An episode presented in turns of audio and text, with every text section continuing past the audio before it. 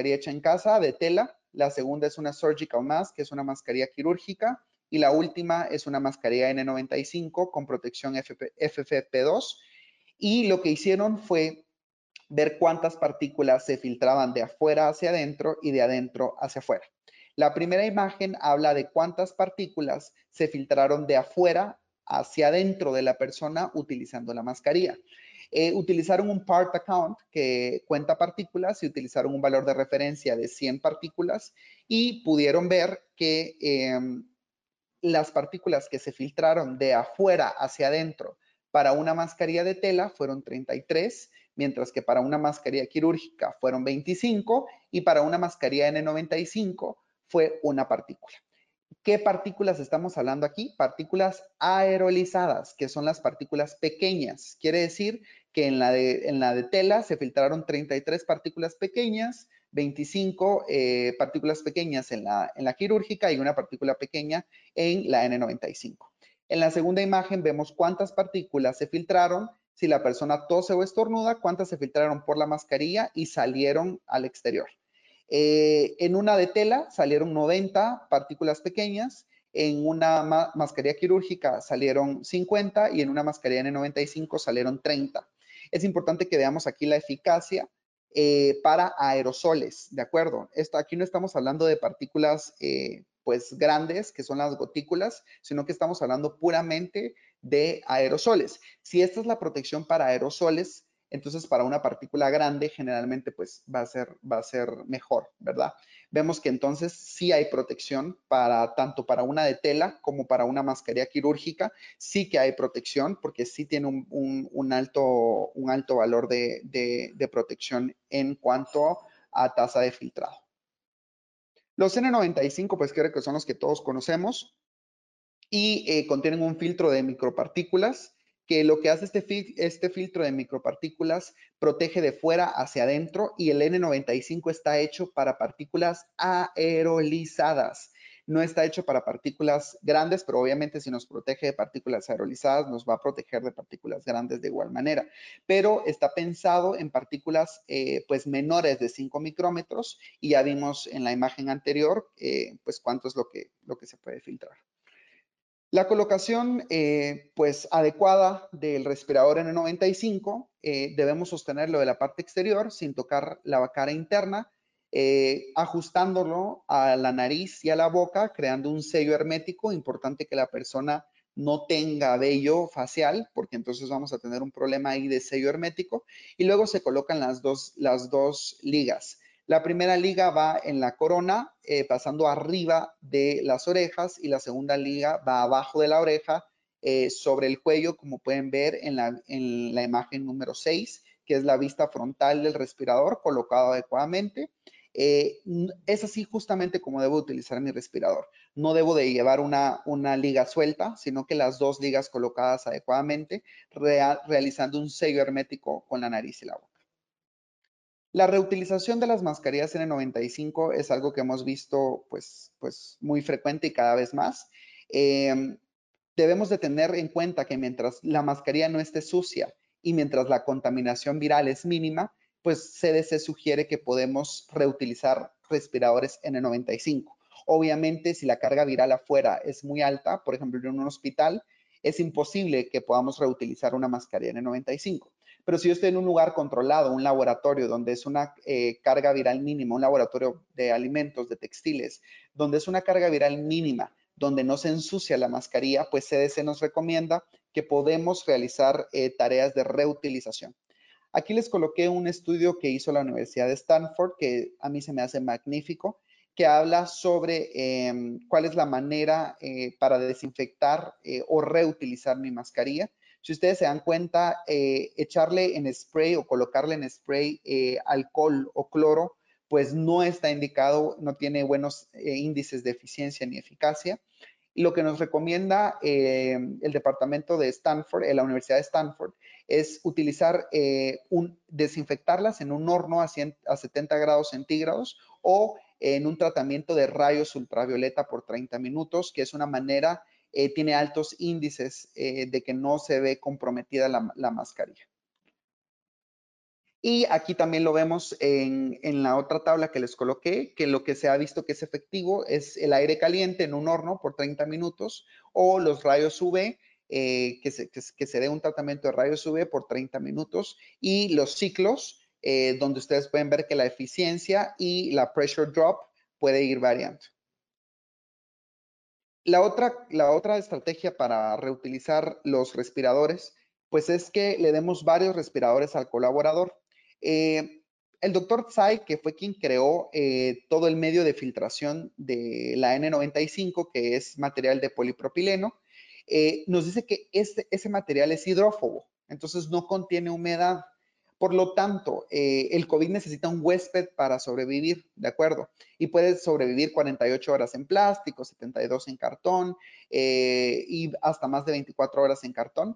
Cuando el respirador esté seco por tres o cuatro días, el virus no habrá sobrevivido. Entonces, lo que nos recomienda es darle al, colaborador cuatro mascarillas, que utilice una el día uno, luego la deja secando a temperatura ambiente, eh, se seca totalmente si no está sucia y si no, no ha sido comprometido el sello, la guarda en una bolsa hermética y utiliza la del día 2 y así nos vamos para que el día 5 vuelva a reutilizar la del día 1 y así hasta por 10 ciclos o hasta que la mascarilla se vea comprometida en su sello, en su limpieza o en su carga viral.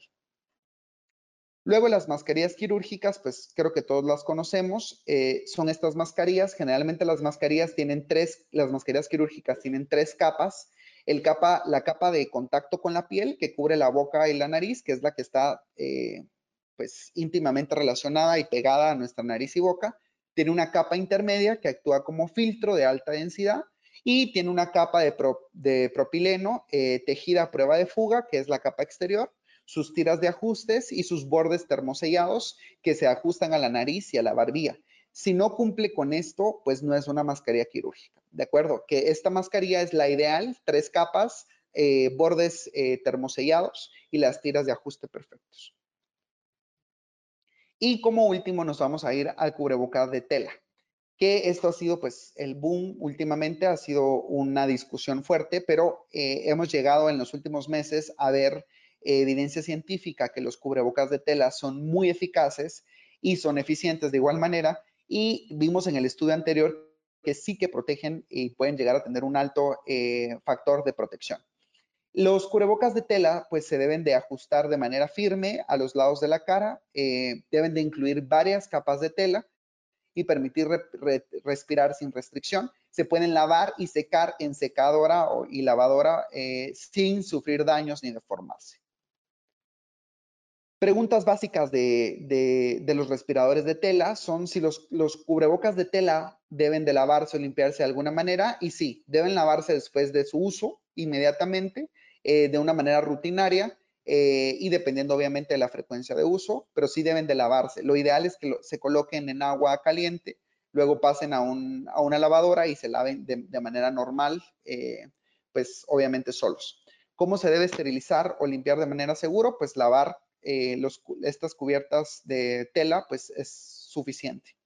¿Cómo debemos de retirar de manera segura un cubreboca de tela? Pues lo hacemos solo manipulando los elásticos sin tocarse nariz, boca y ojos.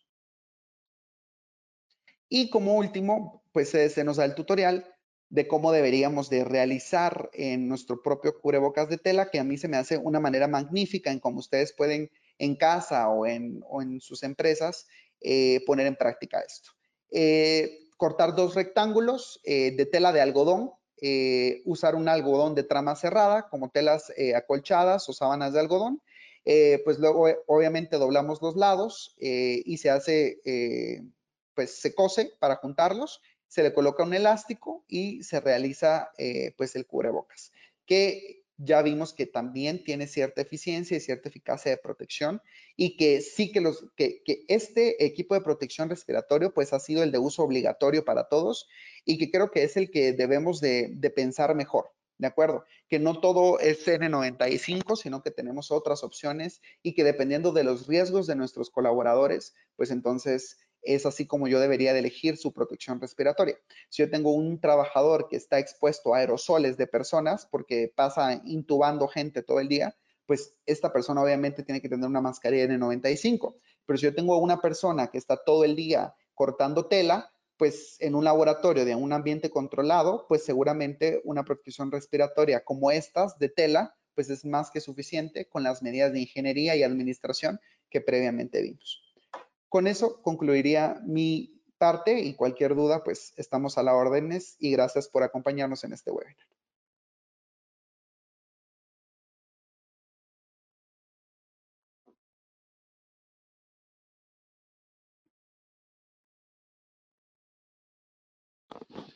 Bueno, muchas gracias, eh, gracias Osvaldo. Pues ahora pasamos un poquito más allá a la plática de, de entrar un poquito más en cuanto a los estándares y pruebas que se requieren para algunos de estos equipos de, protección personal. O sea, definitivamente creo que el, uno de los problemas más grandes es eh, en sí el desabastecimiento, a las grandes demandas obviamente que van y obviamente algunos puntos de vista que han ido cambiantes, ¿no? Todos tal vez oímos al principio donde decían, bueno, no, no te pongas una mascarilla a menos de que ya tenga síntomas y luego pues se va viendo la evidencia de cómo el uso de mascarillas, cubrebocas y algunos otros elementos de, protección pues han tenido algunos eh, efectos positivos sobre la propagación de, virus y las enfermedades, ¿no? Entonces, sí, definitivamente uh, ir pues estudiando cada uno de los casos y viendo eh, pues realmente información, informándonos bien, vamos a poder ir tomando mejores decisiones. O sea, varias empresas pues ya están,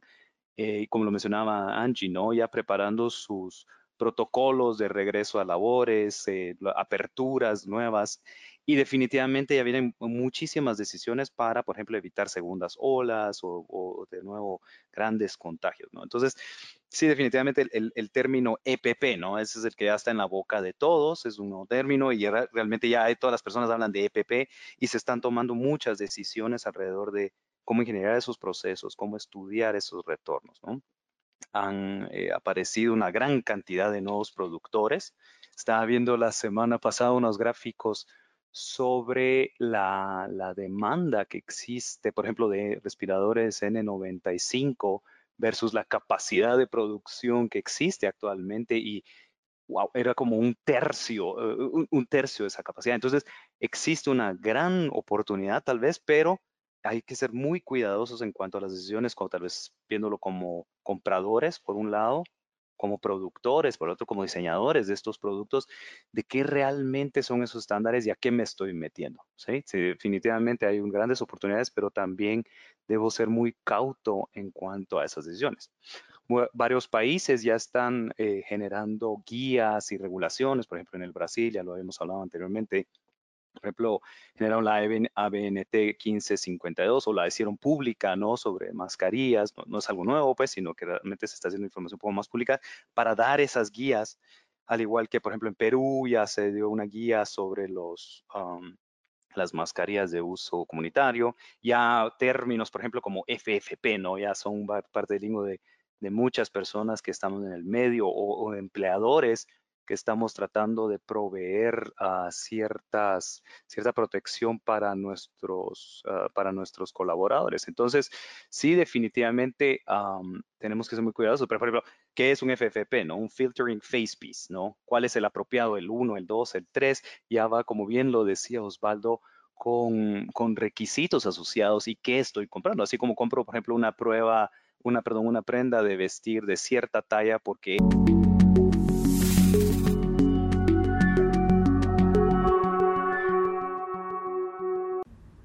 Sigue escuchando la siguiente parte de este podcast.